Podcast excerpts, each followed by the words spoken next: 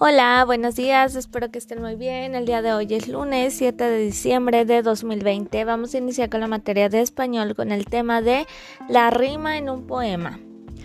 El poema es una composición literaria que expresa ideas, emociones y sentimientos. Se forma de varios renglones llamados versos, los cuales forman estrofas. Muchos poemas tienen rima que es la semejanza de sonidos de las palabras finales de los versos y puede ser consonante o asonante.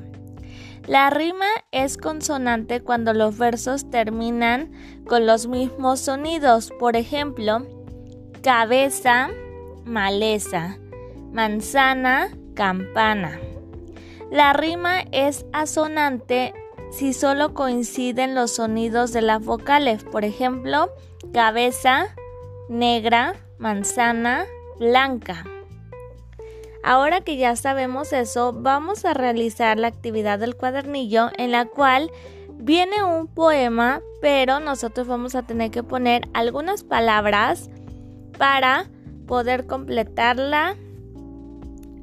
Vienen algunas imágenes que te pueden ayudar. Primero vas a tener que completarla y después le vas a poner un título a tu poema. Por ejemplo, al principio dice con hojas doradas de color y ya ustedes ponen un color que combine con dorado. Estaba en y ahí vienen otras imágenes, las puedes tocar o con apoyo de tu papi o tu mami que te dé alguna pista para que puedas completar tu poema.